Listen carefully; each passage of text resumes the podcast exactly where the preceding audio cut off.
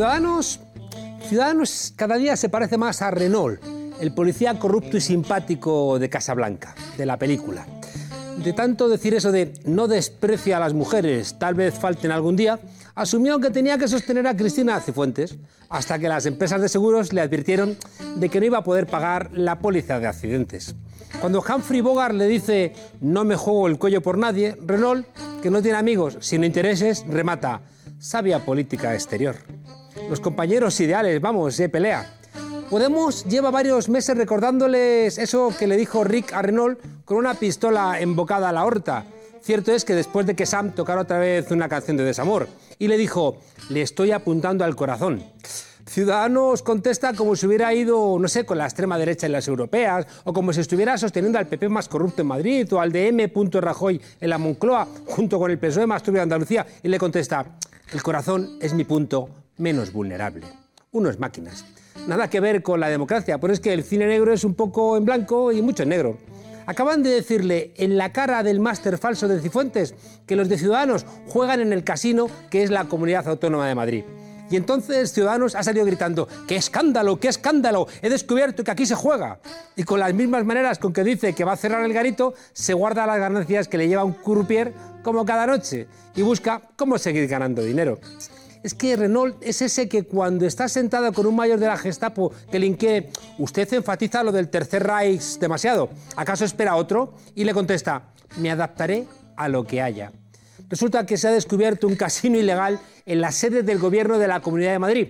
Y Ciudadanos nos dice, repitiendo un guion viejo, que cambiando el croupier, ya está todo solucionado. Vamos, que pillan a uno de los 40 ladrones de la cueva, ponen a otro y nada, a seguir asaltando caminos.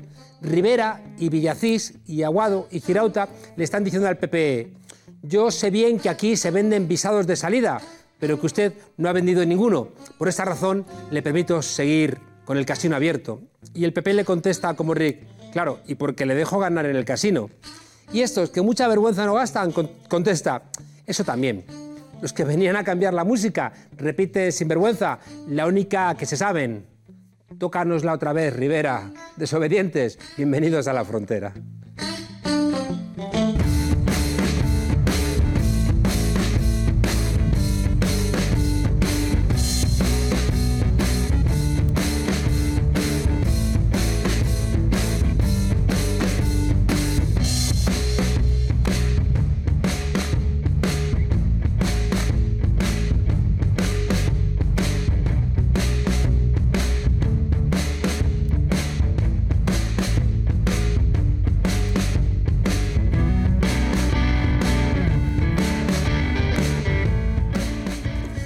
Invitado de hoy me dijo un día, Juan Carlos, tú y yo, que somos los que más nos hemos pateado en los círculos, tenemos que revitalizarlos.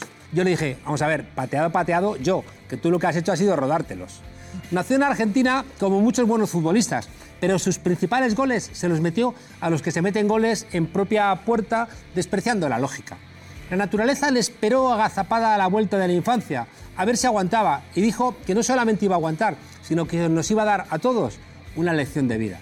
Venció todas las dificultades y de camino se empeñó en ver si era verdad que Dios jugaba a los dados, como decía ese otro científico loco que sacaba la lengua y no se hartaba de comer caramelos. Jugando y jugando se hizo investigador del Centro de Investigaciones Científicas más prestigioso de España, donde ni Cristina Cifuentes ni Pablo Casado han ido a clase, no tienen foto en ninguna orla, ni título que enseñen enmarcado en moldes de oro. Y un día oyó a la gente gritar en las plazas de Zaragoza que no, que no, que no nos representan, y dijo, esto está tan claro como esto de E igual a mc al cuadrado.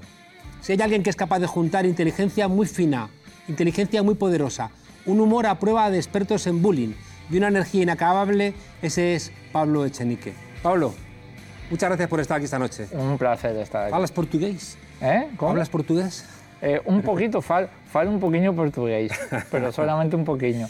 Bueno, mañana vamos a tener aquí a, a Dilma. Dilma Rousseff y, y hoy te tenemos a, aquí pero antes de empezar con nada, te he escuchado alguna vez decir que a los científicos les gusta no, no responder, sino hacer preguntas. Así que entonces, ¿a, ti qué quieres que te pregunte? bueno, aquí preguntas, preguntas tú. Es verdad, es verdad que la gente piensa que la ciencia da respuestas y la ciencia da respuestas, pero son temporales. Son hasta que descubramos mejores respuestas. Somos mejores haciendo preguntas que, que dando respuestas. Pero también te enseña otra cosa, que lo has dicho antes en la, en la introducción, los científicos utilizamos mucho la, la navaja de Occam, que es un principio filosófico que dice que la solución más sencilla es la solución que más probabilidades tiene de ser la correcta. ¿no? Y creo que eso en política es bastante, bastante útil. Cuando, cuando parece que te están robando, cuando todo aparenta que te están robando, cuando todo indica que no leíste el máster, eh, lo más probable, según la navaja de Ockham, es lo que tiene más probabilidades de ser verdad. Es que no hayas hecho el máster y que te estés robando a Es la bastante gente. probable. Leía que los científicos tenéis cierta ventaja porque, porque, claro, mm, si formulas una hipótesis y aciertas, eres un genio. Pero si formulas una hipótesis y fallas, dices, no, no, es que solo era una hipótesis, ¿no? Y te vas de... Genial. Oye, la censura en este país sigue en marcha. Sí. El PP de Granada pide suspender las representaciones de la obra de Alberto San Juan, autorretrato de un joven capitalista español. Y el argumento es que el actor, cito textualmente, ha ofendido gravemente a víctimas del terrorismo, a la Iglesia, al estamento judicial o a la policía. O sea que no es por la obra en sí, sino que lo que les molesta es, es el actor. Bueno, eh, además eso lo dice el PP. Eh, dudo, dudo mucho que, que todo ello sea, sea verdad. Yo creo que el Partido Popular está aplicando la doctrina de- del enemigo, según la cual, bueno, pues Podemos es ETA, los titiriteros son ETA, los jueces alemanes son ETA, el teatro es ETA y todo lo que no le gusta al Partido Popular es ETA. ¿no? Creo que esto bueno, pues nos, nos retrotrae a tiempos pasados. Creo que es algo neofranquista.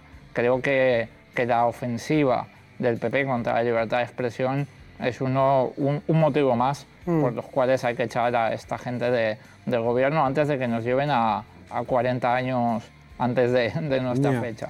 Lo gracioso es que decir ahora que ETA es ETA casi suena como a vaya semanita, Claro, ¿no? Es como- claro, es como, es como la audiencia nacional que juzga más delitos de enaltecimiento del terrorismo cuando, cuando ya no hay terrorismo en España, ¿no? Pues esto es lo mismo, eh, utilizan, utilizan esto para hacer política y es una, es una Oye, vergüenza. contrasta Pablo con, con, con Jiménez Los Santos, ¿no? que puede decir cualquier barbaridad, que dispararía a la gente de Podemos con una recortada, o puede decir estas barbaridades de pedir ¿no?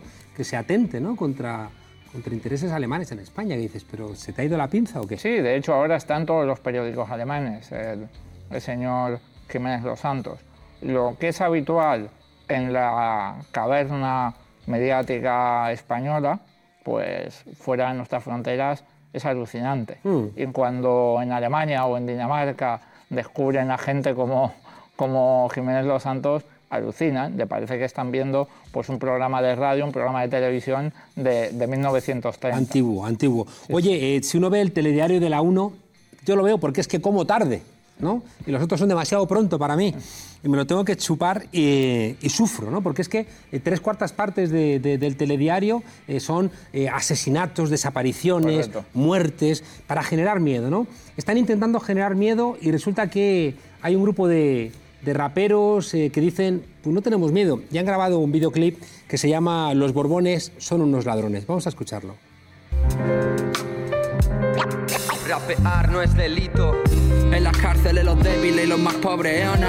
En Ginebra los patriotas escondiendo el montón. Van Sofía y Leonor, plebeyo a un lado del cordón. No veo nada que pegue más que monarquía y condón. Contar quién es y qué hace delito. Mira el caso de Baltónica, los hechos me repito. Los pobres hablan ya prisión, se ríen los ricos, libertad de expresión.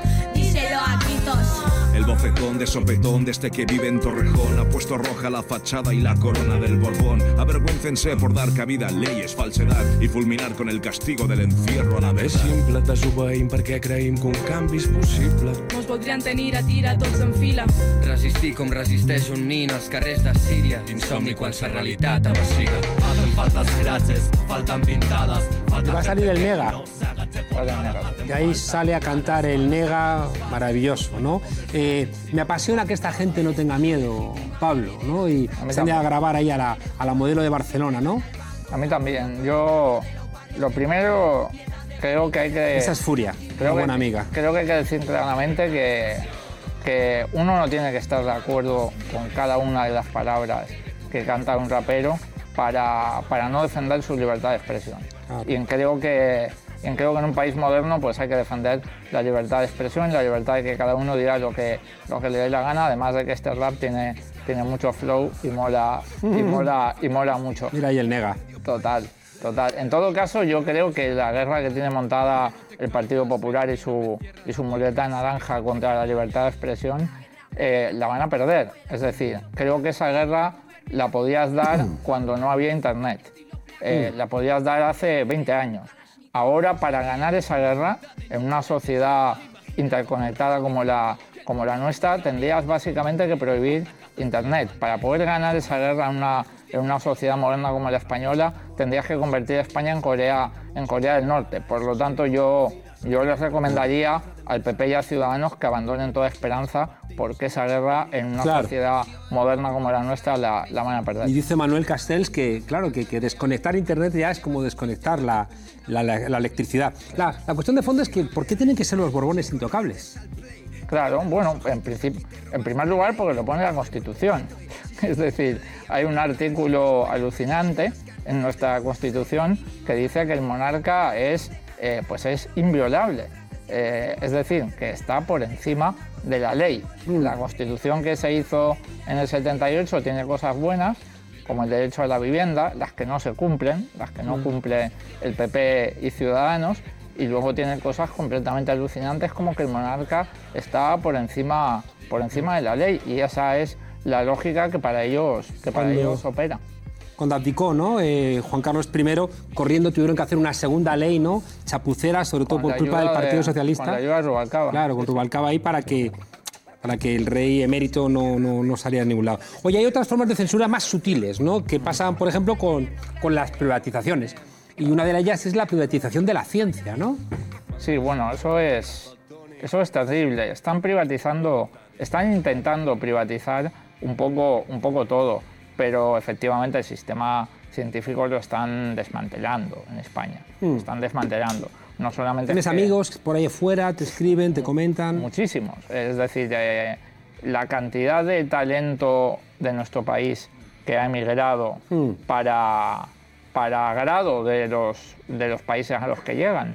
Porque no hay que olvidar que un científico español, eh, bueno, pues es, eh, entre otras cosas, aparte de hijo, nieto, primo y amigo de gente que se queda en España, es una inversión que ha hecho el Estado en conocimiento y en formar a alguien. Entonces, claro que Alemania está encantada de que le lleguen físicos, de que le lleguen ingenieros españoles, que le ha costado al Estado español decenas de miles de euros eh, formar. Es una auténtica vergüenza lo que están, lo que están haciendo y con el PP va, va peor. El otro día veíamos datos que dicen que el presupuesto de I+.D., que ya es exiguo, se ejecuta eh, pues menos de una tercera parte.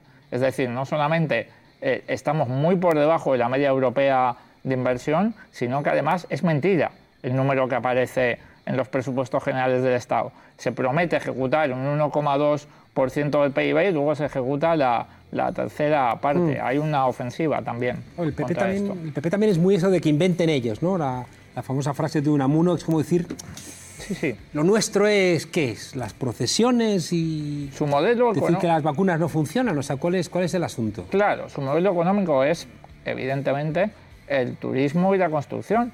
Eh, labores de bajo nivel añadido, estacionales, que provocan burbujas, que pueden formar parte del PIB de, de nuestro país, pueden formar parte de la economía de nuestro país, pero cuando tú pones todos los huevos en esa, en esa cesta y mm. ninguno en otras, pues tu país se vuelve débil económicamente. Y la prueba es que cuando viene una recesión te afecta peor que a otros países que sí que han invertido en, ciencia y en, innovación. En los demás países de Europa, durante la crisis, han aumentado el presupuesto de, investigación. España lo ha disminuido. Son dos lógicas completamente distintas de entender la, economía. Mm. Ahí aparece también el sempiterno caso de Cristina Cifuentes y el daño que le está haciendo a la universidad y les da lo mismo, ¿eh? Bueno, por, por suerte cada vez eh, se traga estas cosas menos gente. Esta tarde estaban los alumnos de la Universidad Rey Juan Carlos gritando corruptos fuera de la, de la universidad. Es que les están haciendo polvo el esfuerzo que han hecho sus padres, ¿no? Y Es una Tú- cosa terrible. Tú imagínate que ahora llegas a pedir un empleo con un máster de la Universidad de Juan Carlos. Eh, que te De momento recibe te tienes que chupar la broma que te haga como mínimo. tu jefe o tu jefa. Como mínimo. De entrada. Como ¿no? Mm. mínimo. Y, y sin embargo, si no te llamas Cristina Cifuentes, seguro que te ha costado muchísimo esfuerzo Mm. y dinero sacar ese, ese máster. Esta gente lo parasita todo. Entonces, no se quedan en los ejecutivos o en los parlamentos. También han intentado parasitar la, la universidad. Y entonces, bueno, pues no les importa, para salvarse a ellos mismos, arrastrar el prestigio de la Universidad Pública Española por el fango. Como además, seguramente su proyecto es privatizar el sistema universitario, pues hacen lo mismo que con la sanidad. Primero la desprestigian y luego la venden. Claro. Hay una cosa de fondo y que, que hay que reflexionarla, ¿no? Y es la partidización de muchos ámbitos que tienen que estar no fuera de la política, ¿no? Porque este programa puede no haber partidos y puede haber política, ¿no? O cualquier otro ámbito Claro. de la sociedad. Pero es que donde se meten los partidos, sobre todo donde se ha metido el PSOE y el PP, o el PNV, o Convergencia y Unión en su momento, claro. sea la universidad, sea la televisión pública, sea el Consejo General del Poder Judicial, hay que, ¿cómo nos separamos un poco de esa lógica de los partidos en un estado de partidos como el que tiene configurada la Unión Europea? Bueno, yo creo que hay que primero echarles, hay que echarles, porque si no les echamos del gobierno nunca, lo, nunca vamos a poder cambiar nada. Y una vez que les hayamos echado, hay que establecer los mecanismos para que eso no vuelva a pasar. Es decir, en cambio, no solamente hay que conseguirlo, sino que después hay que blindarlo. Y bueno, pues en la televisión pública, pues habrá que cambiar todas las leyes que haya que cambiar para que si alguna vez vuelven a ganar las elecciones, después de que las pierdan, que yo espero que, que no, eh, no puedan, no puedan revertir los cambios que se hayan hecho, pero lo primero es echarles, porque si no- Decía Einstein que es más fácil desintegrar un átomo que un prejuicio, ¿no? Eh, ¿Se les puede echar sin, sin cambiar esos prejuicios que están construyendo constantemente en nuestra sociedad? Yo creo que sí. Yo creo que ellos basan sus victorias políticas en la mentira, las basan en, en las bajas pasiones. Yo creo que, la, que en la política hace falta la pasión, pero hay pasiones buenas y pasiones malas. Está, está el miedo, que les gusta utilizarlo a ellos, y está la fraternidad, por ejemplo, que nos gusta utilizarlo a, a- nosotros. Ellos apela- apelan a todo esto y sobre todo eh, creo que ellos tienen una convicción profunda, que es que ellos piensan que el pueblo español es idiota y operan permanentemente en base a esa hipótesis. Y yo creo que se equivocan, yo creo que el pueblo español es inteligente y decente en su inmensa mayoría y por eso yo soy un optimista, porque, porque yo estoy donde estoy no solamente por responsabilidad, sino también porque creo que se puede conseguir lo que estamos persiguiendo. Soy una persona práctica, no suelo dar batallas que crea que no, que no podemos ganar. Creo que se equivocan en que sí se puede Sí, cambiar. pero es verdad que, que- que ellos también aprenden, ¿no? Y, y como en Matrix, ¿no? Que resulta que al final es, son ellos mismos los que crean Sion, ¿no? Los que crean la posibilidad de ganar a Matrix. Eh, la irrupción de Ciudadanos, ¿no? Un partido cuyo núcleo económico es idéntico o peor, ¿no? que el del Partido Popular, que tiene algunos sectores cristianos y que de alguna manera tienen todavía ese deje de lo social, los de Ciudadanos, lo social, les da lo mismo lo que el, el mercado te dé, San Pedro te lo bendiga, ¿no? Y de repente vienen como, de alguna manera a reforzar, ¿no?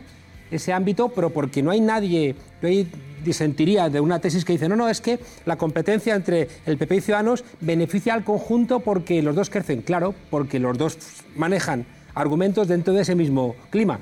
Entre el PSOE y Podemos no se genera un aumento de posiciones críticas porque el PSOE no maneja en su discusión con Podemos posiciones críticas, sino posiciones conservadoras. Y así es imposible. ¿Qué va a hacer Podemos? ¿Adaptarse a lo que plantea el PSOE? Pues al final ya son cuatro partidos en la misma dirección. Correcto. Yo sí, sí, yo creo que yo creo que si crece el espacio político entre, entre Ciudadanos y PP, eh, que ya veremos, ¿eh? Porque una cosa es lo que digan las encuestas y otra cosa es lo que luego vota la gente. Pero, pero si, si es verdad que está creciendo, eh, no, tiene que ver, no tiene que ver con la manera en la que ellos compiten entre sí.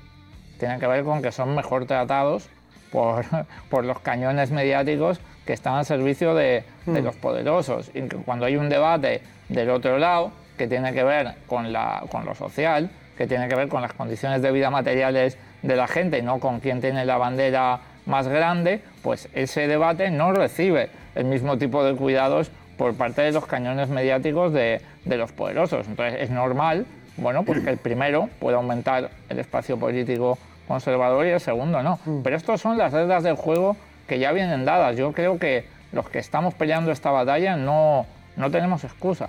Ya sabíamos que esto era así Ya. cuando llegamos a la, a la pelea. Hay un pequeño matillo, creo, ¿no? Eh, cuando el votante del Partido Popular se abochorna de un partido tan atravesado de corrupción, puede votar ¿no? a Ciudadanos porque está votando, de alguna manera, los mismos principios económicos, es la gente que le ha ido bien en la crisis y que le da un poco lo mismo la suerte de los demás, tiene garantizada esa concepción unitaria de España y, por tanto, ese trasvase de votos del PP a, a- a Ciudadanos no es raro. En cambio, el votante ¿no? que se desespera por el comportamiento del PSOE, si vota Podemos, tiene que hacer un ejercicio mucho más exigente, ¿no? porque, porque va una fuerza política que le está diciendo, oye, aquí hay más cosas que cambiar. No sé si, Eh, si estoy estarías de- de acuerdo con esta afirmación. Estoy de acuerdo, estoy de acuerdo que posiblemente ese salto sea más, sea más complicado, porque bueno, pues porque en el lado, en el lado progresista de las cosas, siendo consciente de que no tiene nada que ver lo que entendemos por progresismo en Podemos que creo que se entiende en el, en el PSOE, en ese lado, digamos, eh, ti- tiran, tiran a veces mucho los principios. Y en el otro lado tira sobre todo, bueno, pues una concepción más cínica de, de la vida. Y cuando tienes una concepción más cínica, bueno, pues cambiar de papeleta de azul a naranja tampoco te, tampoco te molesta demasiado. Oye, Pablo, naciste en Buenos Aires. ¿Te has sentido alguna vez inmigrante? En Rosario, en Rosario. En Rosario. Eh, No, nunca, nunca me he sentido inmigrante. Primero porque... He dicho Buenos Aires. Sí. No, no, estaba pensando en Argentina, he dicho, no sé por qué he dicho Buenos Aires. dónde- Cuando sé que eres de Rosario, Eh, encima me has- perfectamente. Me has, quitado, a Me- me has quitado a Messi. Sí, sí, por eso, y, vamos. Y bueno, quitando, Messi y a Di Stéfano, ¿no? eh, Di Stefano no recuerdo dónde, dónde nació. Sé que el Che... Aún no me sopló que era también de Rosario. Sé que el Che y Messi Sí. son, de mi, son de, mi, de mi ciudad natal. No, nunca me he sentido eh, inmigrante en España por varios motivos. Primero porque creo que España eh, ha acogido de una manera ejemplar a la inmigración.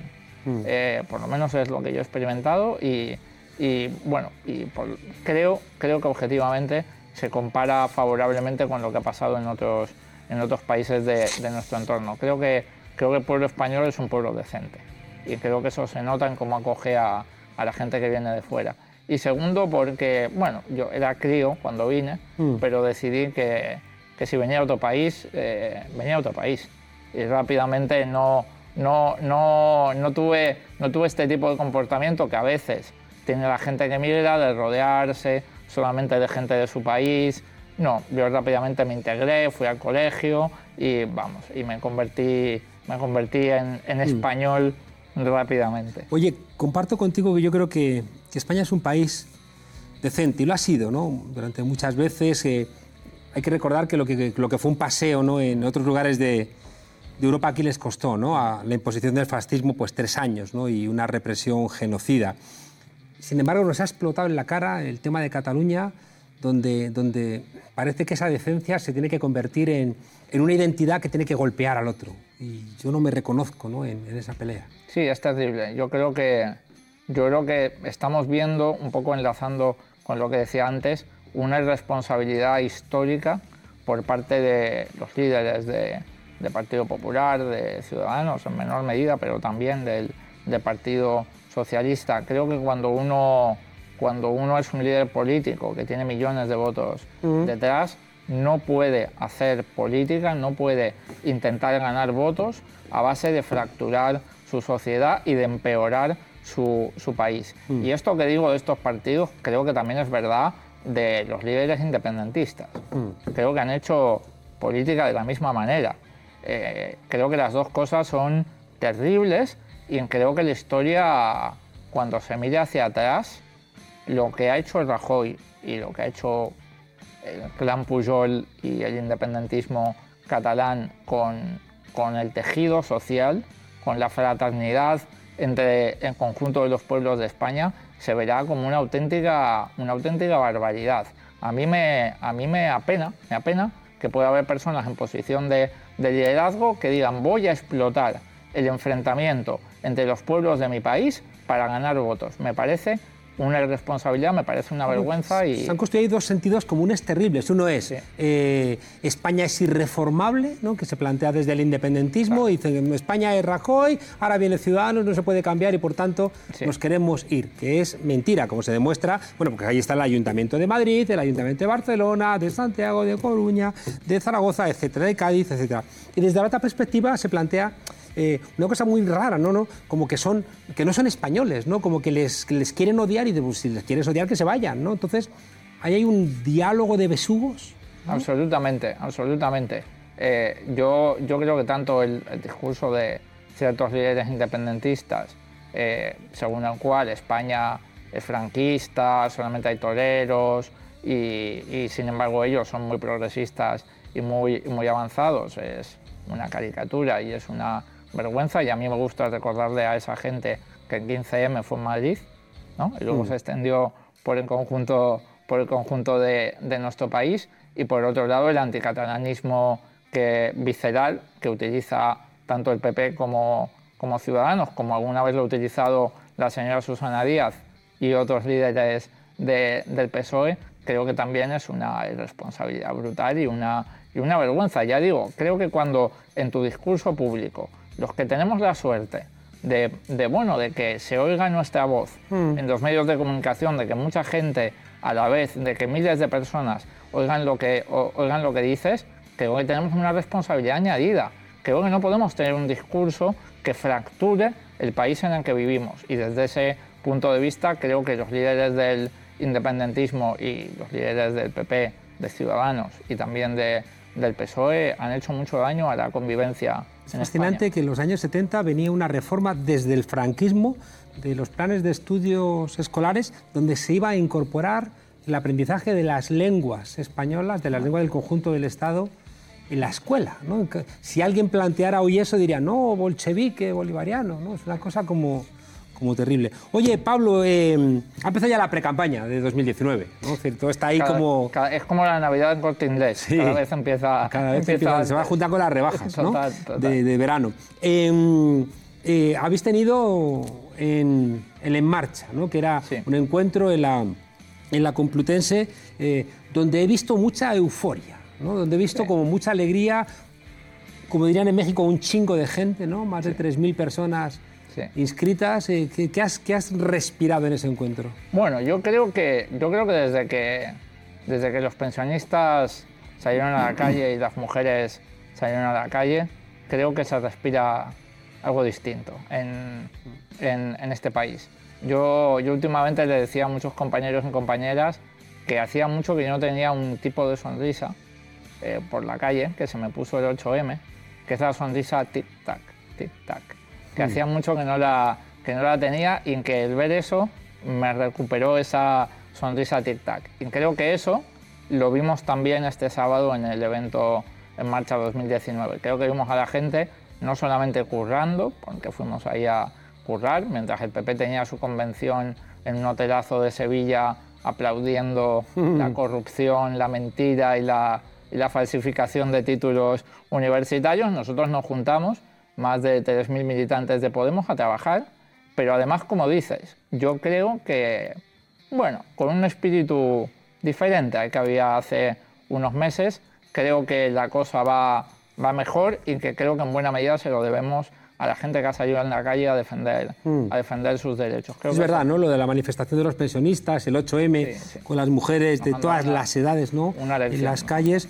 Eh, contrasta un poco, ¿no? Esa, esa, esa alegría que yo también pude ver con el intento de mi amigo Álvaro Carvajal del Mundo, ¿no? De, de decir, no, Íñigo Errejón ha dicho que hay que abandonar, ¿no? Como, la, como, como era la expresión que utilizaba, eh, la frustración y demás, ¿no? Que contrasta radicalmente con la información del diario El País. ¿no? Al día siguiente diciendo el único partido que sube en las encuestas es Podemos. Sí, bueno, yo lo primero que tengo que decir que yo me llevo muy bien con nuestro amigo Álvaro, que nos lleva siguiendo. Sí, yo también le tengo mucho tiempo, cariño. A pesar de que discrepe de Pero alguna de, sí, sus, sí, de sus piezas sí. Periodísticas. Eh, y en segundo lugar, dudo mucho que, creo que habrá malinterpretado Álvaro las palabras de, de Íñigo porque supongo que se referiría bueno, pues a un estado de, de frustración que a lo mejor había hace algunos meses en la, en la sociedad. Creo que no se refería ni a la situación actual, que yo creo que objetivamente es, es mejor que hace unos meses, ni tampoco a los líderes políticos. Creo que, creo que los que tenemos la suerte de que la gente nos haya elegido para dar esta batalla en primera, en primera línea, no podemos ceder a la frustración. Creo que tenemos la obligación de, bueno, pues de, de estar siempre metiendo energía y metiendo eh, optimismo a la, a la, batalla. Ya sabes que, ya sabes que en Podemos hay, hay pablistas, anticapitalistas, rejonistas, yo soy de los optimistas. Siempre lo digo cuando me hacen esta pregunta. Oye, ¿tú crees que Rejón es un buen candidato para representar a Podemos en la Comunidad de Madrid? Sí, yo creo que es muy buen, creo que es muy buen candidato. Eh, ¿Va a ser el candidato? Estoy seguro, estoy seguro. ¿Por qué? Por, te pregunto como una persona que no tiene uh -huh. ningún tipo de responsabilidad, eh, aunque pertenezco a la familia ¿no? Uh -huh. eh, amplia de este cambio social que hay en España. Eh, no hay demasiado tiempo ¿no? alargando esa situación donde, donde parece que tal y como se están moviendo las cosas ¿no? en Madrid, eh, parece sensato que haya alguien que diga, bueno, esta es la persona que va de alguna manera a representar eh, la alternativa bueno, al Partido Popular. Bueno, yo creo que, yo creo que, que el propio Íñigo esta, esta misma mañana en la, en la televisión eh, decía y explicaba que cuando, cuando se ve lo de Cifuentes, cuando se precipita lo de, lo de Cifuentes, pues seguramente hay que acelerar los, los plazos para que tengamos un candidato en, en, Madrid. Él mismo dejó abierta esa posibilidad esta mañana, cosa que yo creo que es muy sensata. Probablemente en otras condiciones, en otras condiciones políticas, él habría querido bueno, pues preparar su candidatura con más, con más tiempo, pero creo que cuando vemos la, la desintegración del gobierno de la Comunidad de Madrid es vital que, que Podemos tenga un candidato designado eh, lo, antes que, lo antes que se pueda y que Íñigo tome el mando de, de, bueno, de esa pre-campaña mm. que, como decías, como decías hace unos minutos, está ya, está ya en marcha. Claro. Incluso hemos visto que, que Gabilondo, el PSOE le ha dicho, presentas la moción de censura y la defiendas, aunque Gabilondo a veces parece que está en la metafísica ¿no? y no en la física de la política. ¿no? Eh, y de alguna manera se ubica. ¿no? Entonces, como que se está moviendo todo y el magma ese no es, no es, positivo. Muy rápidamente se está moviendo, claro. moviendo todo. El, el, otro día me preguntaban por el beso de Rajoy a Cifuentes. Y como, hmm. bueno, pues Rajoy salió un día antes eh, que dimitiese eh, Pedro Antonio Sánchez en Murcia a poner la mano en el fuego por la honestidad de este señor. El día de antes salió en los medios de comunicación. Entonces, bueno, el PP te puede dar un beso un día y al día siguiente sí. dejarte, dejarte caer. Por eso y los tiempos... Estamos aquí rajando y rajando y no hemos visto ningún vídeo. Yo quiero ver un vídeo uh -huh. eh, porque a ti te, te, te, te, encontró, y a ti te encontré en la calle, te encontró Pablo, ¿no?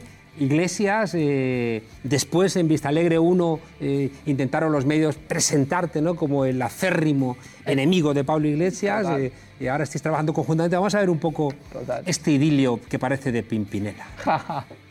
Estamos aquí Serrat y, y Sabina. yo, yo soy Serrat, es, es línea roja, jefe, lo a mí, siento. A mí me toca ser Sabina por decir lo que pienso sin pensar lo que digo, más de un beso me dieron y más de un bofetón. Yo nos veo más como Batman y Robin. Bueno, o como C3PO y, R2D2, ¿no? Que también hay, hay alguna infografía por ahí en internet. Que mmm, algunos medios siguen insistiendo, ¿no? Constantemente. Yo creo que es un. No hay un día que no haya una noticia sobre supuestos enfrentamientos dentro de Podemos. ¿Por qué nos odian tanto, Pablo Echenique? Bueno, porque queremos cambiar las cosas. Y además no es que lo diga yo, lo dice, lo dice Iñaki Gabilondo, que es un señor que de esto sabe, sabe un poco, ¿no? Pues un día sale en su videoblog por la mañana diciendo, bueno, eh, pues estos chavales quieren cambiar las cosas, es normal que los poderes económicos que controlan las líneas editoriales de algunos medios de, de comunicación, pues, pues les aticen. Eh, creo, que, creo que ese es el motivo y como decía antes, creo que eso no es excusa. Es decir, eh, nosotros ya sabíamos que el tablero del juego estaba, estaba inclinado. ¿no? Eh, hay, una, hay una canción de, de Leonard Cohen que me encanta que se llama Everybody Knows, ¿no? todo el mundo sabe, y en un momento dado dice Everybody know- knows that the dice are loaded, que los dados están cargados. Ev- Everybody knows that the, that the fight was fixed, ¿no? que la pelea estaba mañada.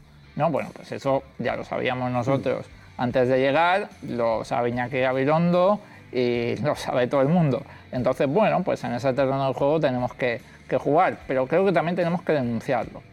Creo que cuando hay una manipulación evidente, hay un trato de favor, hay un intento de manipular el relato, de manipular la realidad, creo que tenemos que decirlo porque el derecho de información es algo muy importante en democracia. De hecho, nos estamos encontrando con que, por ejemplo, los casos más evidentes de corrupción sistémica, ¿no? Estoy pensando en, todo el trabajo que está haciendo el diario.es, ¿no? Con, con el caso de, de Cristina Cifuentes, lo ha retomado el Confidencial y después todo el tema de las cloacas del Estado que ha hecho público, ¿no? Y son nuevos medios digitales alejados de alguna manera de, de esa- de ese reinado que tenía el diario El País, el ABC, El Mundo. Sí, yo- Están en una constante espiral hacia abajo, ¿no? hacia un desagüe. Claro, yo creo que Internet ha traído dos cosas. La primera es que ya no eres un receptor pasivo de información. Cada persona puede emitir información en las redes sociales. Y la segunda, que el coste de crear un medio de comunicación ha bajado enormemente, con lo cual se ha hecho mucho más accesible. El diario.es, yo me acuerdo porque desde el principio lo leo y llegué a escribir un blog ahí cuando tenía más tiempo ¿no? para, poder, para poder escribir, empezó con muy poquita gente. Es decir, con una inversión inicial muy pequeña y sin embargo, bueno, pues ha acabado convirtiendo en un medio de comunicación. Eh, creo que eso antes era imposible. Antes tenías que tener un, un millonario que te patrocinase, ¿no? Y esto ha democratizado mucho la esfera de los medios de comunicación y permite que pasen cosas como lo que hemos visto con Cifuentes. Oye, ¿un científico tiene algún tipo de ventaja cuando hace política como tú? Cuando eres... Uf, no, o sea, somos más ordenados. O sea, somos gente ordenada. Entonces, eh, es verdad que cuando hay que hacer algo sistemático o cuando hay que ordenar ideas, podemos tener cierta, cierta ventaja. Decía pero- Einstein, no vas a contar que eh, vas a explicar una sinfonía de Beethoven diciendo que son diferentes variaciones en la presión auditiva. Claro, ese es el riesgo. Es decir, eh, yo soy físico teórico, que es como una de las ramas más duras y más abstractas de la, de la ciencia, y no es fácil encontrar físicos teóricos que tengan eh, inquietudes políticas, vamos a decirlo así. Y creo que es, esa es como la, la parte menos buena Porque ningún partido ni siquiera podemos, poder cambiar la composición del núcleo de la Tierra, ni hay cosas que no se pueden... quitarle tensión o presión a un agujero negro, Claro, ¿no? claro. o densidad. Hay cosas que no se pueden cambiar, pero creo que también eh, hay que tener cuidado con intentar solucionar todo desde lo técnico, lo matemático y lo, y lo, y lo exacto, ¿no? Y lo dice un físico teórico. Creo que la sociedad es un sistema muchísimo más complejo que cualquier molécula de las que yo estudiaba en mi, en mi tesis, ¿no? Y, y a- eso hace, bueno, pues que la exactitud no se aplique y también hace que sea algo más emocionante y en el que tienes que, bueno, pues innovar y, y pensar con mayor creatividad que... Porque las moléculas ni te mienten ni te vacilan. Cosa Correcto. que la política te hace constantemente. Correcto. Y además que es que la, la, la sociedad está formada por un conjunto enorme de humanos.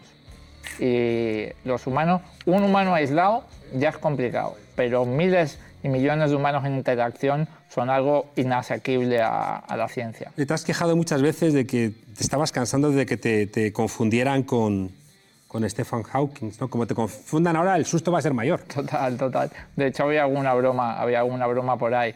Eh, y además creo que bromas que se tomaría bien el, el profesor Hawking porque tenía, tenía mucho sentido del humor. Circula por ahí una foto en la que le está pisando el pie a Jim Carrey, que está, que está bastante bien. Yo cuando, cuando falleció eh, escribí un artículo y, y contaba que, bueno, pues que a lo mejor todo este tipo de bromas eh, seguramente le sentaban bien, ¿no? Desde, desde, desde su, su buen sentido del humor y recordaba eh, que recomiendo a la gente que lo vea si no lo ha visto, el funeral de uno de los miembros de Monty Python, creo que es de, de Graham Chapman, que van todos los Monty Python al, al funeral y la lían parda. La lían parda y dicen que, bueno, pues que, que Graham Chapman, que la Se persona que, ha- que ha fallecido, fue la, persona, la primera persona que dijo fuck en la BBC. ¿no? Y entonces el que está haciendo la elegía en, en el atril dice que, bueno, pues él quiere ser el primero que diga fuck en un servicio funerario británico, ¿no? Esto que es, que es, es maravilloso porque viendo ese funeral te ríes y lloras a la vez y es muchísimo mejor que un funeral en el que solo lloras, desde mi punto de vista, por lo menos. Creo que, bueno, ese tipo de cosas al señor Hawking le hubieran gustado, así que este tipo de sea, confusiones te vamos con a mi ver- persona Te también. vamos a ver en la Big Bang Theory. Eh, bueno, seguramente, creo que hizo un cameo Stephen Hawking en, en Big Bang Theory, seguramente. De hecho, Aquí nos hicieron una en Cataluña. total, total, efectivamente. Salías tú, ¿no? Yo salía de vez en cuando con mi chalequito. Salías tú, ¿no? Pues, pues sí, sí, creo que estuvo en Big Bang Theory y de hecho lo que yo decía en el artículo este era que, que a lo mejor hubiera pedido que le pongan la sintonía de, de Big Bang Theory en, en su funeral, si se lo hubieran preguntado. Eh, anunció Irene que van a ser padres de mellizos o gemelos y los dos salimos a decir que nos sentíamos tíos. Yo igual tengo que mm, en la moto poner un sidecar y, y tú en la silla, ¿qué vas a hacer? Yo, eh, los niños pequeños les encanta eh, sentarse en las piernas, en el regazo y en que los lleve a toda velocidad con la, con la silla. Esta silla va- Irene no te va a dejar que lo hagas No sé, sin esa- casco. esa va a Pablo ser- igual. Esa va, a ser la parte, esa va a ser la parte difícil. Irene no monta a los Pero- niños en la, si en la- en la consigo- silla de Chenique sin casco. Total, total. Pero si consigo que me deje, los niños se lo van a pasar teta, vamos. Seguro. y, ya- y con la moto, la silla, eh, Aparte el son caballo dos. de alguien. Aparte son dos, que puedo llevar yo uno y el otro tú. Venga, hecho. No tenemos que, discu- que discutir cuál es el No tío favorito. pelear, eso es. Es una buena es. salida. Pablo Echenique, muchas gracias Un por haber venido aquí a, a la frontera. Un placer estar aquí. Aquí sabes que estamos de alguna manera haciendo realidad todo eso que nos prometimos de, de ser desobedientes, de no tener miedo y sobre todo de ser veraces. No somos neutrales, porque no lo somos, pero procuramos ser objetivos y eso es un principio muy científico. Creo que es fundamental que haya espacios donde se debate de otra manera y donde se dicen las cosas como son. Ya hay, hay demasiados, demasiados que no son así ya. Muchas gracias, Pablo. Muchas gracias a vosotros, desobedientes. Y mañana, sí, a las nueve y cuarto, vamos a estar aquí con la presidenta legítima de Brasil, con Dilma Rousseff, que nos va a contar, bueno, qué está pasando en, en ese país donde están regresando los malos augurios del pasado. Las dictaduras ya no bombardean el Palacio de la Moneda. Tienen otras formas, pero son igual de violentas, igual de duras. Así que mañana a las nueve y cuarto, sin falta, aquí desobedientes. Hasta mañana.